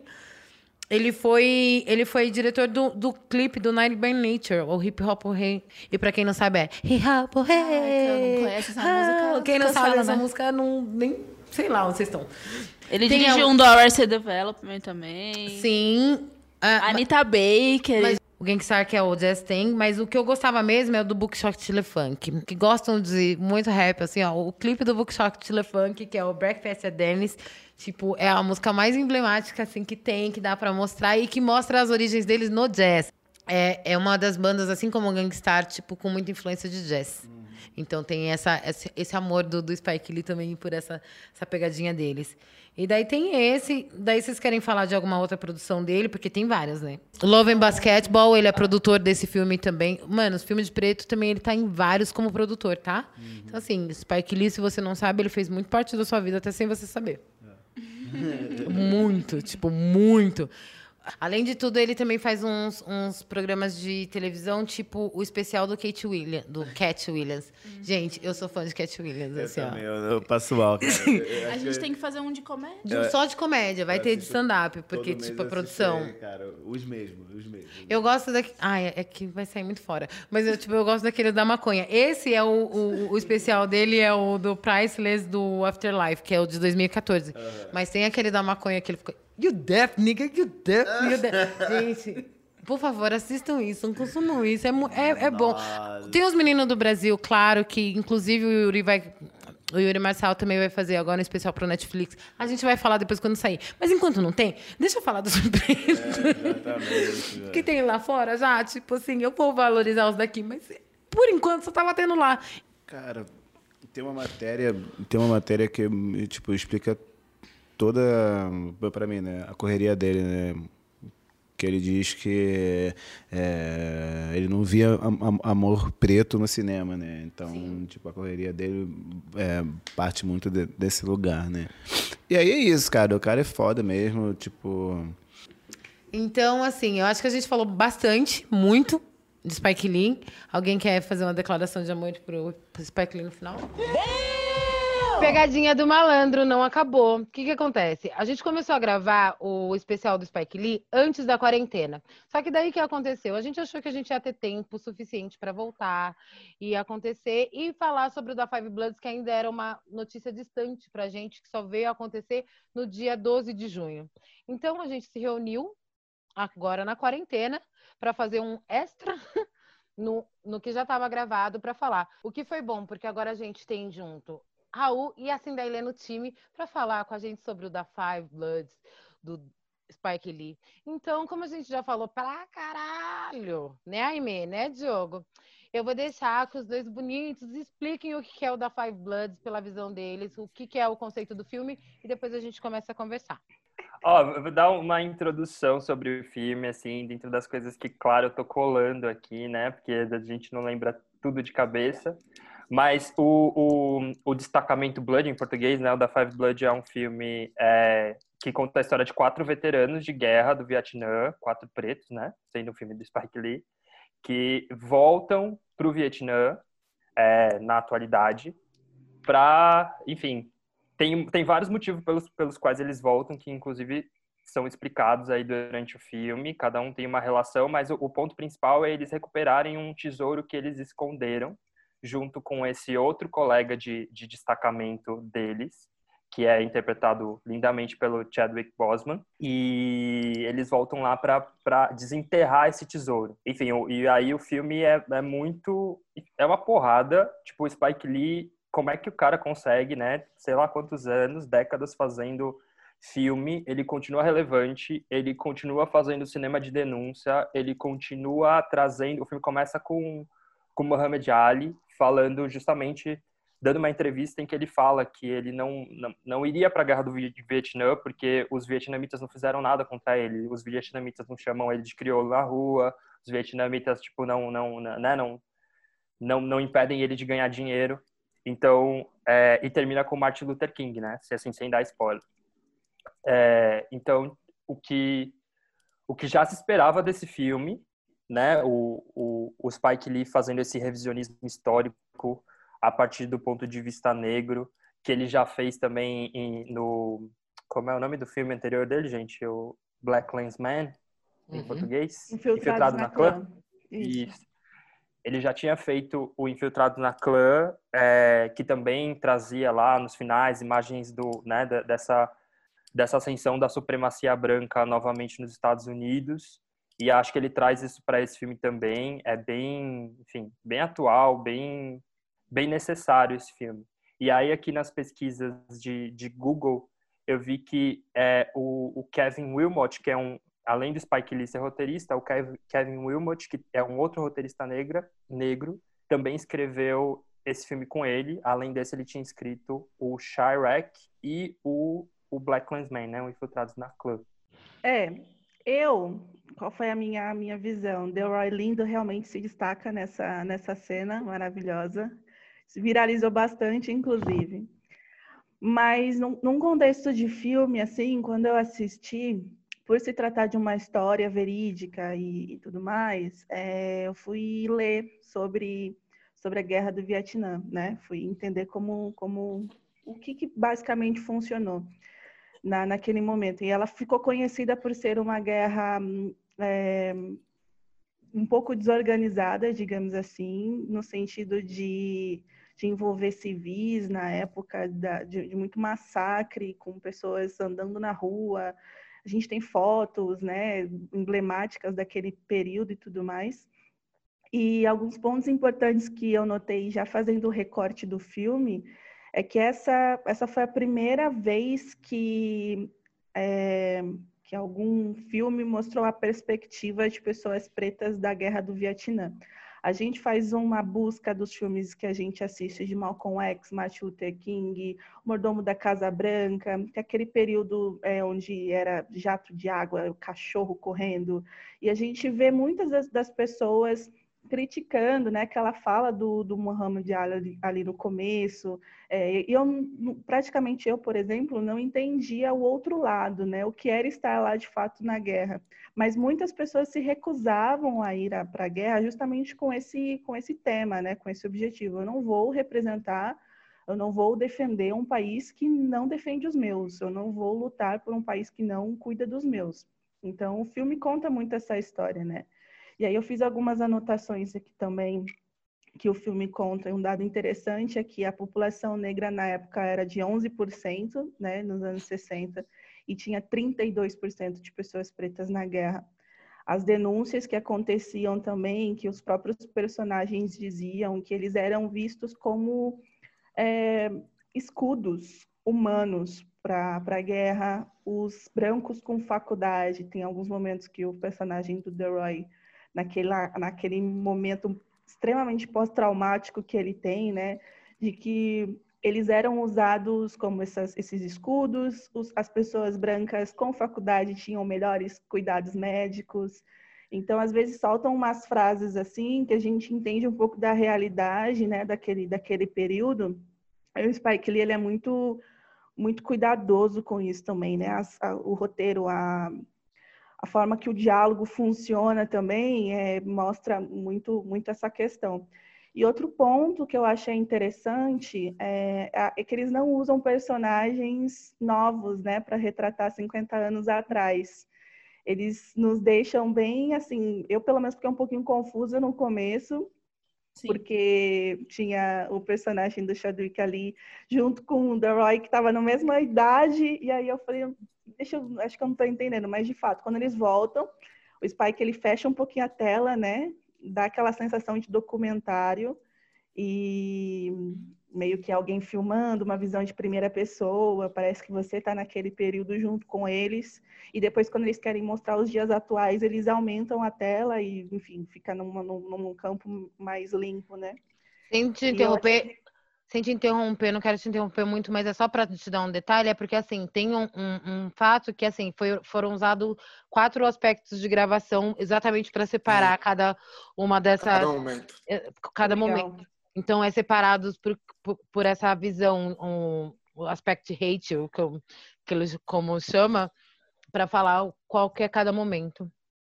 Sim, não, super, super bacana. Eu só é uma análise super minha, superficial de, de ver, assim, e agora vocês muito com a técnica. E só complementando isso que, que você falou, assim, Lele, eu estava lendo também uma, algumas críticas, e aí teve uma que eu achei muito interessante, também fiquei super confusa, e depois eu fiquei, por que, que ele não deixou os caras mais jovens, enfim. E aí eu li uma, não uma crítica, uma opinião do cara que o fato dos, dos atores estarem tendo a mesma idade nesses dois momentos, que tem quase 50 anos de diferença, dá uma sensação de que, tipo, eles nunca de fato saíram de lá mentalmente, tá ligado? Tipo, os cinco, os quatro ficaram bagunçados, é nítido. A gente percebe o Paul, que é o que tem mais foco, que foi o que mais ficou doidão, mas a gente percebe que Cara, imagina, todo mundo Sim. ficou com estresse pós-traumático e os quatro ficaram e... completamente traumatizados por aquilo. Então, talvez traga essa sensação de que, tipo, cara, esses tiozão Total. que vocês estão aqui agora em 2020 são os mesmos tiozão que ficaram lá traumatizados, tá ligado? Talvez traga essa sensação. Eu achei muito interessante, porque faz todo sentido. e aproveitando esse teu ponto, Aime, é muito louco porque, de fato, é isso. Eu, a primeira vez que eu assisti o filme, eu tive uma sensação de vários momentos de me lembrar de outros filmes, mas eu não estava me assimilando com qual filme e depois eu fui procurar e você vê que tem uma clara referência a Apocalypse Now, uhum. que é um uhum. filme que retrata a guerra do Vietnã também. E, é e é, muito louco porque isso e é muito louco porque uma das falas é, que que choca né, no, não que choca, mas que é marcante no filme também é que um do no Apocalipse Now, uma um dos personagens diz: é, um dia essa guerra há de acabar, um dia ela vai acabar. E tem uma das falas no filme agora do Spike Lee que ele diz, eu não lembro qual dos personagens é, mas ele fala: a guerra nunca acabou e ela nunca vai acabar, porque ela fica realmente marcada nas pessoas e, você vê como é, eles revivem isso a todo momento do filme. E o que eu gostei muito no filme além desse aspecto de desse recurso que eu achei muito foda, não não lembro de ter visto isso em outro filme, dos atores na idade atual retratando o passado, é, são como, é, como ele conseguiu fazer uma crítica também ao cinema norte-americano de como era retratada as guerras e ele até utiliza de algumas coisas meio black exploitation, da galera na mina e detonando tudo, mas ao mesmo tempo tem uma coisa ali, uma certa crítica a Rambo, a, a, a esses heróis americanos, assim, aqueles papéis do Chuck Norris que conseguem matar todo mundo, sabe? Uhum. Achei muito foda como ele conseguiu retratar tudo Me... isso dentro do filme, assim. Meu, tem uma entrevista deles que foi até uma entrevista para Netflix que estavam todos, que foi uma entrevista tipo via, uh, via Skype mesmo, era remota, na verdade. Uma entrevista remota em que eles estavam falando sobre esse artifício de não usar é, tecnologia para mudar a caracterização deles, tipo, de entre eles jovens eles no, e eles novos, e a escolha do Spike Lee para isso. O Spike Lee, ele fala que uma das escolhas que fez sentido para ele quando ele estava escrevendo é pela localização da onde eles iam gravar, pelos sets, ia ficar muito caro e muito é, fora de lugar, fora de situação, não ia dar para construir uma coisa ali para que eles tivessem aquilo um, uh, ficar fazendo retoque retocar a maquiagem, eles iam suar muito, porque o Vietnã é muito quente. Então, assim, um dos artifícios que ele usou e que fez todo o sentido da escolha dele é: eu não vou usar nada, eles vão ficar ao natural, eles vão representar o papel deles mais novos e mais velhos, como a mesma, a mesma pessoa, como se eles estivessem revivendo aquilo, muito do que vocês falaram, que é, na verdade eles nunca saíram de lá. Tipo, eles estão revivendo aquilo como eles mesmos, entendeu? Porque, porque a mentalidade deles estavam lá mesmo, e fazia sentido para que eles não tivessem, ele não tivesse que mascarar isso, que não tivesse que maquiar demais, porque não ia fazer sentido estético pro filme também. Tanto é que a única parte que ele usa essa parte tecnológica é bem no finalzinho, que é a foto que aparece deles todos, e que é como se fosse uma. É, que usa esse recurso tecnológico para rejuvenescer, mas que aquilo ia ficar artificial se fosse o filme inteiro. Porque imagina eles ficarem suando o tempo inteiro daquele jeito. O The Roy lindo, tipo, tava ter hora que me dá aflição do quanto do tanto que ele soa, porque dá vontade de ir lá passar a mão na testa dele e falar assim, meu, uma toalhinha só, faz assim, ó, tipo, passa a mão que ele soa muito, mas assim, era uma das escolhas. E que os atores falaram assim que eles não entenderam bem, mas que depois eles lendo o roteiro e vendo como foi a escolha do Spike Lee, fez todo o sentido do mundo e que justificou várias coisas. E, tipo, cada, o, o que cada um de vocês falou, assim, tem a ver com o que eles falaram, entendeu? Então, tipo assim, a gente é super. A gente tem uma opinião super assertiva. E esse... Não, pode falar, assim. Não, eu ia complementar do, do personagem do Delroy, né?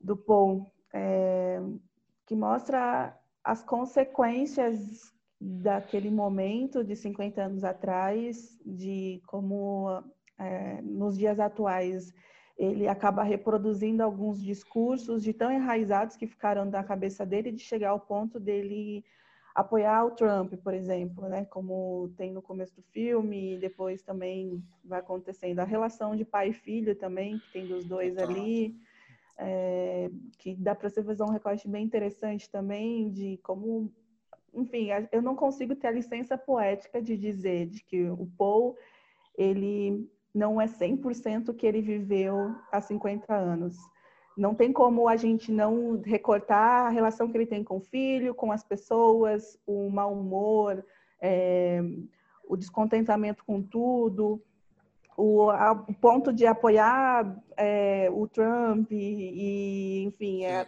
foram tantas frustrações naquele período, né? E eu vejo o personagem também do, do Chadwick, que é uma sensação que eu vejo do tipo, ele falou, bom, já que eu estou aqui, eu preciso me organizar com o meu pessoal.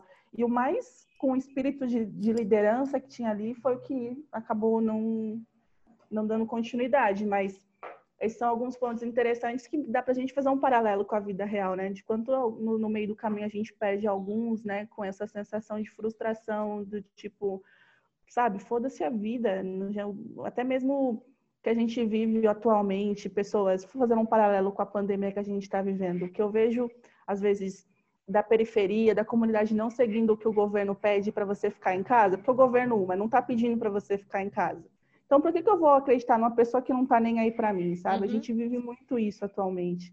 Eu acabei fazendo esse paralelo, que às vezes pode não ter nada a ver, mas eu senti que tinha alguma coisa a ver aqui agora. Pode falar disso. Não, ia, ia dizer também que sobre o Paul ali, achei muito foda a construção que o Boné teve durante o filme, assim. Sim. Você vê o, o Boné em vários momentos, assim, a a primeira vez quando ele quando a primeira vez não mas aquele momento que eles vão entrar na, na mata ainda, ele coloca o boné. Eu até traço um paralelo que quanto mais ele entra, quanto mais eles vão chegando, ficando dentro do Vietnã e em busca do, do tesouro ali, mais o Paul vai retomando, vai ficando mais aflorado tudo, tudo isso nele. Caindo na e, realidade, né? E é louco, né? Porque aquele momento, é muito louco, o momento que ele perde o boné e entra dentro da mata, deixa a galera ali, e aí o, um dos vietnamitas pega o boné, coloca na cabeça, depois o boné aparece lá no final com uhum. outro Tipo, é muito foda a construção. O boné nunca, tá na, nunca tá na mão de alguém branco, nunca tá na mão de um americano. É, tipo, um americano branco. É do vietnamita, do francês. do, é, do, e do total. preto, entendeu? É. E só voltando, retomando uma coisa que a Cindali trouxe ali sobre aquela informação, os pretos ser colocado à frente como quase como escudo mesmo, né? É muito louco porque a gente teve a, a Revolução Farroupilha no sul do país e tem uma história dos lanceiros negros que aconteceu exatamente a mesma coisa. Os caras foram literalmente para a guerra de lança e o sul tinha uma população grande de negros e aconteceu uma foi dizimado assim, literalmente e nitidamente por uma estratégia de fato de, de acabar com a população preta assim naquele lugar. Então é muito louco porque acho que às vezes as pessoas estão tá escutando a gente e talvez, sei lá, por não ser uma pessoa preta ou mesmo sendo olhar e falar assim: "Ah, mas como vai se identificar tanto com o norte-americano, com uma guerra que aconteceu do outro lado do mundo que não tem nada a ver, mas é um recorte nosso também, sabe? Os pretos dançam todo mundo igual sem errar, e se pode em todo lugar também sem errar, é sem erro, tá ligado? Uma das coisas também que vocês falaram no começo de tipo da retra... de como o Spike Lee retratou nesse filme, eu tava vendo ele falar que ele leu muito sobre, e viu todos os filmes sobre Vietnã, leu muito sobre cada história do Vietnã que tinha, muito documentário, muito tudo para poder representar e ter sempre essa realidade no, nos filmes dele, que é como o Raul falou, ele tem sempre esse compromisso de tipo de cinema denúncia, tem aquela linguagem que sempre mostra cenas reais e sempre tudo isso. E uma das coisas mais bacanas para ele que ele fala é que assim, que teve uns screenings para os veteranos. Teve quatro apresentações para os veteranos em Nova York em quatro lugares distintos. Então ele pegou só veterano preto, entendeu? E apresentou e colocou eles nesses cinemas e apresentou o filme para ele e assistiu com eles. E o que mais foi foda para eles é assim que enquanto o filme passava, ele via um saindo chorando, outros tendo, tipo, meio que começando a ter uma crise de ansiedade, outros PST, que é o, o trauma, o estresse pós-traumático. É, todo mundo teve uma reação, entendeu? A maioria teve uma reação assistindo o filme porque se viu no filme. E depois, uhum. quando acabou, ele estava lá e foi conversar com as pessoas, porque o Spike Lee é o homem do povo, né? Ele adora um povo, ele adora todo mundo. Daí ele foi conversar para saber. E que o pessoal chegava nele e falou: Meu, tinha que ser você. Quanto tempo faz que alguém precisava contar a nossa versão? Tipo, mostrar o que, que era a gente lá. E que, tipo, eu me senti representado. Você demorou muito bem para fazer isso. Eu chorei. E tal. E, tipo assim, que para ele, se ele não tivesse tido isso, para ele o filme não ia valer de nada. Porque, assim, para ele, a melhor resposta do filme, as primeiras pessoas que ele tinha que agradar eram os veteranos pretos, que eram esses destacamentos que tinham que se proteger, que eram usados como o escudo, entendeu? Que eram os 32% o que ficava escutando que eles estavam lá de, de, de cobaia para os Estados Unidos, entendeu? No meio disso tudo. Então, eu, isso eu achei muito foda. E eu acho muito foda. É, é muito completo. Sem contar um monte de referência que tem nesse filme de várias outras coisas também. Tipo, do, o Chadwick lá naquela na, sentado era a referência com, com o Newton do Black Panthers. Tem muita referência de tudo. Eles zoando, isso que você falou deles falando dos filmes do Vietnã. Eles zombam de Rambo. Ele fala, ah, você podia ser um Rambo preto, mas ah, ia ser um de verdade. mas ia ser um de verdade, entendeu? Tem muita coisa ali. É muita referência num filme. É muito foda. Meu, é, o, é, o, é o segundo filme mais visto do. Perdeu, acho que por agora pro 365. Ah, Qual é, é desse filme? É, Tô ligado, que é aquele soft porn da Netflix. Ah, três- É. Esse aí. A cara não da assisti. Cinderela vocês não podem ver, mas são engraçadas. o, o Destacamento Blood foi, tipo, o segundo filme mais visto do ano. É, então, E- tipo, dentro disso- dessas coisas que vocês estão falando, assim, uma coisa que me pegou muito do filme, que acho, enfim, a gente já, já a gente falou por ela, ela tá orbitando aí, mas eu queria trazer de volta, que tá muito personificado no, no personagem do, do Delroy, que é é essa coisa da gente sempre lutar a luta dos outros, né? Assim, mesmo quando a gente está consciente, a gente, a gente pode ser pego para lutar a luta dos outros, assim. E aí, uma coisa muito interessante do filme, que para mim é a mais interessante, é isso: como é que a opressão é, do imperialismo, né, e do, enfim, do, do imperialismo estadunidense nesse caso, ele faz com que a gente odeie pessoas que a gente nem conhece, entendeu? A gente, assim, no caso, eles são soldados, The Roy é um soldado, e aí tem uma cena específica que é um conflito, uma tensão entre ele e um cara que tá no barco vendendo não sei o quê. É, e ele tá tentando segurar essa raiva, que ele sabe que o cara não é culpado, mas assim, tipo, ele tá, ao mesmo tempo, ele foi obrigado, ensinado a odiar, entendeu? Uhum. porque a, a luta é essa. E aí tem uma outra cena que também é muito foda em relação a isso, que é- ela é bem sutil. Eles estão estão esperando, assim, também escondidos da- no meio da mata, e tem Tocaia. soldados viet, viet, tocaia, isso.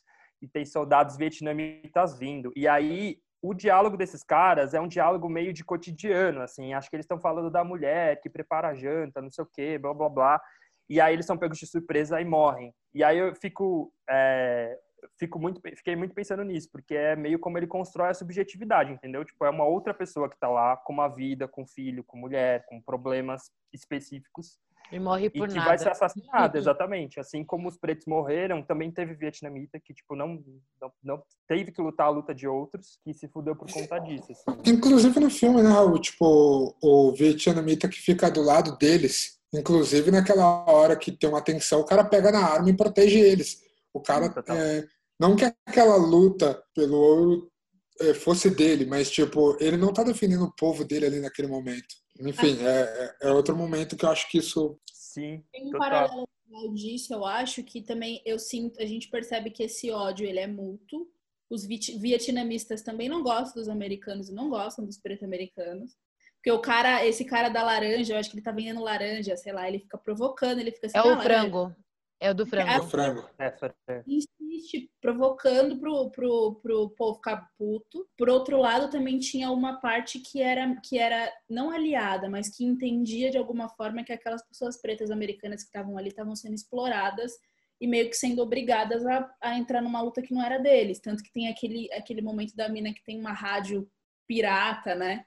E ela fica Uhum. dando notícias do que tá acontecendo, tipo, ó, mataram o Luther King, ó, essa daqui, vou tocar o Marvin Gaye pra então, Sobre isso que a Amy falou do. Eu ia entrar nesse papo da trilha do Marvin Gaye. não. Era isso que você ia falar? Não, então era fala. assim, então deixa eu só complementar que ela estava falando do- da rádio.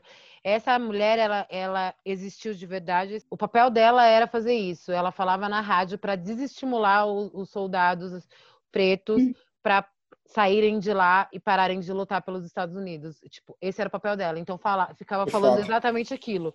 Tipo, meu, porque vocês estão aqui, vocês não estão lutando só luta, estão matando as pessoas de, de vocês lá nos Estados Unidos. Então, tipo, imagina a lavagem cerebral. Tipo assim, o que, que não é isso? É uma lavagem cerebral, tipo, intensa. Nossa. Tanto é que é no- na hora que o Deroy Lindo tá lá fazendo aquela caminhada do monólogo dele, que eu acho uma coisa muito foda. Tipo, Puta ele vai falando, ele vai falando aquilo ali, ó, ele vai falando, daí você vê, você vai falar, aquilo ali é doença mental. Você vai achando que ele tem algum problema, que é só uma pessoa com vários problemas, que é um tiozinho que não, que não tá batendo bem da cabeça, como dizem, entendeu? Mas aí você vai vendo a fala dele, você vai prestando atenção na fala dele. O Spike ele faz você prestar atenção no que essa pessoa tá É. falando e que ele não tá delirando. Tudo que ele tá falando tem um fundamento, tudo que ele tá falando tem um porquê dele tá falando e faz todo sentido no final.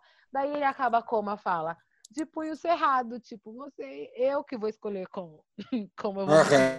não é vocês, entendeu? É. Vocês não vão fazer isso. Então, meu, eu acho tudo, tudo isso muito, muito bem construído, assim, ó, sabe? É, Muito bem construído, muito bem colocado. aquele momento ali que ele, que ele vai pra trilha sozinho e ele começa a, declamar o Salmo 23. Puta, aquilo é de uma simbologia tão grande, sabe? Tipo, com o boné do Trump ali no chão, ele deixando todo mundo indo. Eu, eu acho muito louco como o Spike Lee, por vezes, consegue fazer isso, de, de demonstrar coisas fora de diálogo, sabe? Uhum. Tipo, não era necessariamente um. Ele só tava.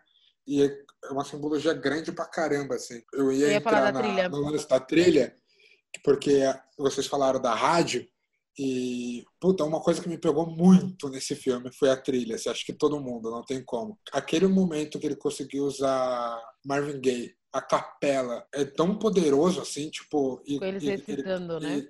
E, e é, eles recitando, e ele conseguiu fazer com que as pessoas vissem, ouvissem a música de uma outra maneira, assim, sabe?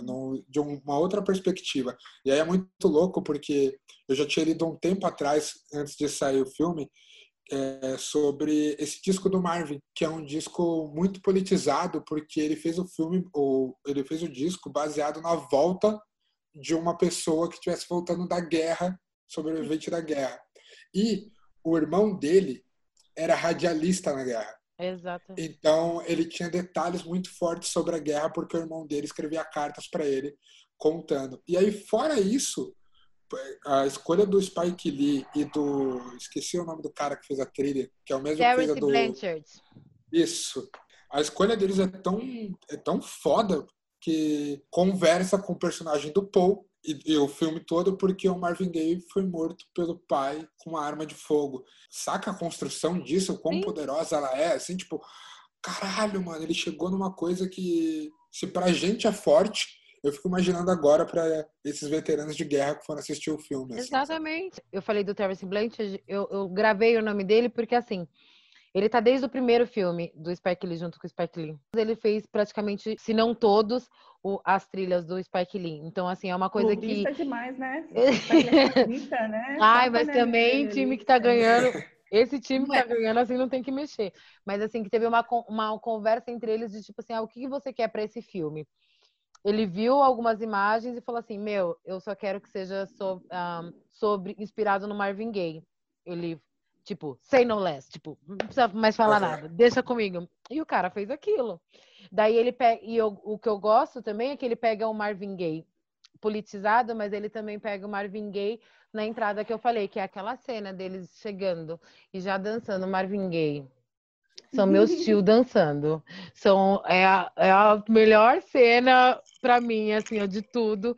Ter os, os quatro ali dançando e a pegadinha, cada um no seu coisa. Aquilo ali pra mim já é emblemático e obrigado, Spike Lee, por, por aquilo, porque aquela cena, pra mim, vai ficar mar- marcada durante anos e anos e anos, assim. ó. Mostra Aham. duas cenas bem diferentes de como é usado Marvin Gaye, tipo, de como é Total. usado para protesto, mas também é os pretos dançando, tipo, é, relaxando, mas é politizado pra caralho. Pra Meu, caralho. Todas as escolhas, para mim, são muito assertivas, são, é, é muito encaixado. Esse roteiro, pra mim, É, é as escolhas bom. foram. E o roteiro é muito louco, né? Porque, se eu não me engano, o roteiro é adaptado.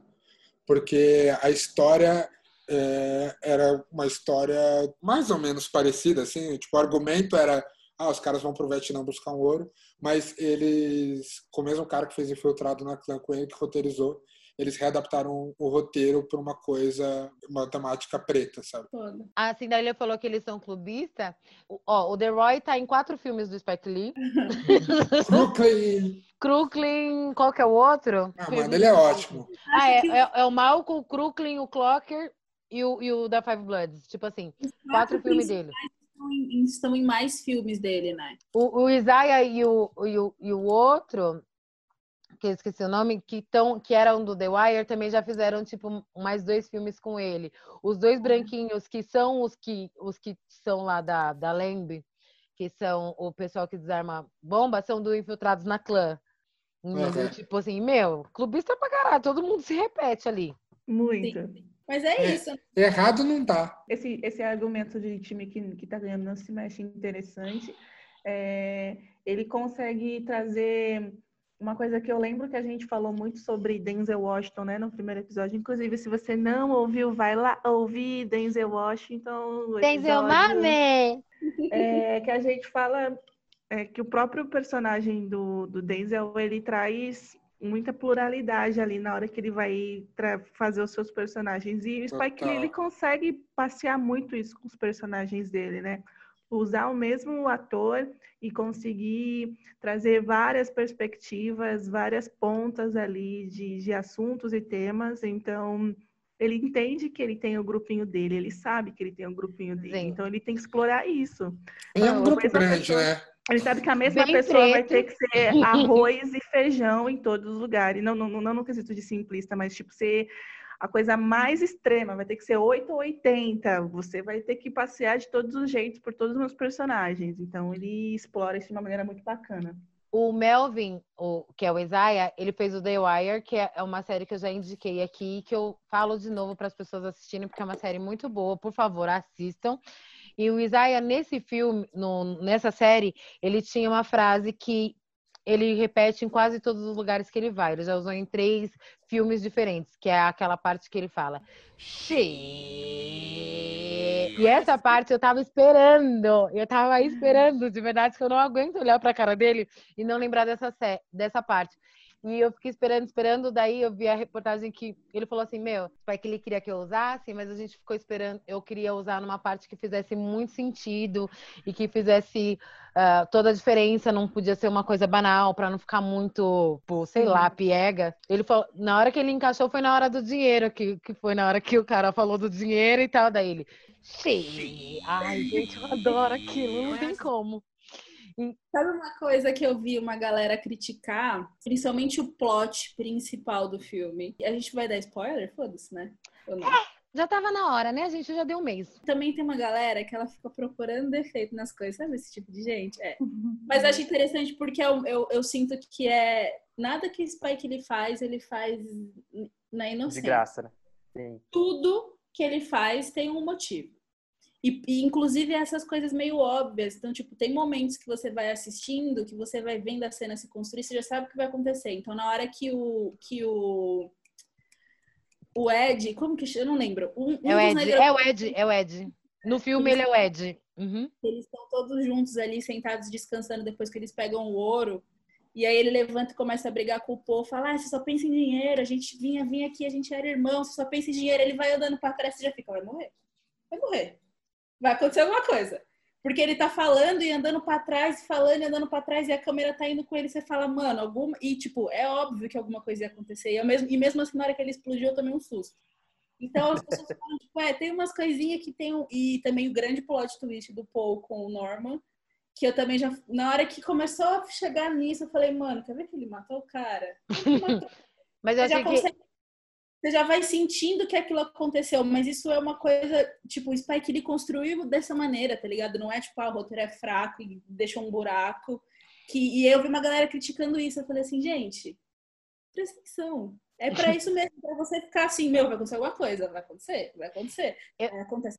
Eu acho que o irônico do Ed morrer desse jeito é porque ele era o único que queria preservar o desejo do Norman, que era devolver o dinheiro para os pretos que tinha ficado. Ele era o único. Assim, e, e ele morreu. Né?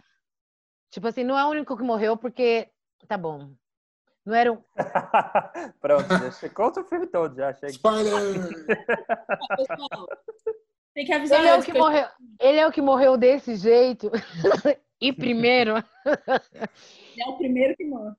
Ele, é, ele morreu desse jeito, mas ele morreu defendendo que a riqueza que eles acharam e que, ele, que era pelo sangue dos pretos e que devo, deveriam voltar para a mão dos pretos quando voltasse para América. E, tipo, para isso que eles foram lá. Chegou lá, o The Roy Lindo ficou pá, o dinheiro era dele, de mais ninguém. Ele tava cansado de ser passado a perna, de sofrer com várias coisas na cabeça, então, tipo, acabou para ele. E o resto é resto. Tipo, os outros estavam ali. Eu, a gente não falou, mas aquela mina branca rica que vai lá salvar. A francesa? A White Saver do, do, do, lugar. Eu fico em pânico na hora que o filho dele chega perto dela, que eu falei, quer ver? Ah, não faz bar. isso. Eu falo, ah, não faz isso comigo, pelo amor de Deus. Homens. Mas aí o pai dele Oh, oh, posso falar? O Spike Lee relativiza muito isso, ele não tá nem aí pra isso, tá? Então. dizer. Então, por isso eu, eu fiquei com medo. Jungle Fever. Então... Eu assisti Jungle Fever domingo, esse negócio tá fresco na minha cabeça. Ele então... não tá nem aí pra isso, não, é só a gente. Por isso mesmo que eu tava com medo, assim, na hora que eu vi, eu falei, ele não vai fazer isso. Ele não vai meter o- ele um com uma vietnamita e o outro com uma loira e não tem uma mulher preta nesse negócio. Você não vai Não fazer. tem uma Gabi Union lá, sei lá. Tipo, só tem a sei. filha do cara, só tem a filha do cara que aparece tipo uma hora lá. Você não vai fazer isso comigo. Porra, põe a Sana Laran lá, meu, sabe? Tem duas. Sensacional. Maluca. parei. Eu juro que a primeira vez que eu assisti, eu parei nessa cena e eu comecei. Eu bati a palma. Foi na hora que, que o Negrão foi jantar com a Vietnã. Eu não eu não decorei o nome das pessoas. Uhum. O Ouris, né? Que vai lá Aham. jantar com a ex. Com a É. ex Aham. ele, eles estão jantando, aí entra a filha do cara. A filha, exato, maravilhosa, né? Pretinha do cabelo, castanha. A Viet Negra. Viet Negrita, aquela que... Viet Negrita. Nessa hora eu Tudo. e falei, Spike Lee, você é muito bom. Porque a menina entra do nada, aí ele pega e fala, é minha filha. Aí a menina Não, fica ele- assim. Não, eu quando. Aquilo foi óbvio também, né, gente? A pessoa entrou, não tinha Viet Negritos lá, né? Aí Nossa. Porra, é você, né, caralho? Quem mais? Só de Daí ele fica assim, ó. Porque ele viu a mulher, ele viu a menina, aí ele falou, essa é a fulana, minha filha. Aí ele fica tipo meio, mano. Será? Será? Será não é? Eu sinto que tem uma crítica pra, pra essa, pra francesa, né? Porque é esse papel que ela ocupa, né? De white savior, ela tá lá, ela tem muito dinheiro, tá entediada e resolve montar uma causa em que ela vai salvar alguém. E aí, no fim, é isso, ela vira, tipo, tem aquela cena que eu acho muito boa a sacada, que é ela lá fazendo discurso, e é meio isso, né? Que ridículo. Não, que Que ridículo ainda. Não, e que Que ridículo ainda por quê? ridículo, hein, Rafa Kalimann? E que ridículo ainda. E que, e que ridículo ainda por quê? Porque eles deram o nome da, associa... da, da organização deles com o nome do cara que morreu, como se ele tivesse morrido em prol de uma causa nobre. Na verdade, ele morreu porque ele estava de um milhão, porque eles já podiam ter metido o pé. Então, quer dizer, para ver o, quão, o quanto de hipocrisia tem em tudo isso. Vocês estão pagando aí do White Saver, mas por que, que vocês estão lá? Vocês estão ganhando dinheiro também. Vocês estão vendendo imagem, vocês estão fazendo alguma coisa. sempre assim. Tem uma frase também que eu não, eu não contei, eu queria fazer a fina, mas assim, tipo, é que eu dormi, mas foi porque eu tava com muito sono. Eu quis assistir no dia 12 de junho, só que o filme é longo e eu comecei a assistir meia-noite. É. Enfim, a gente.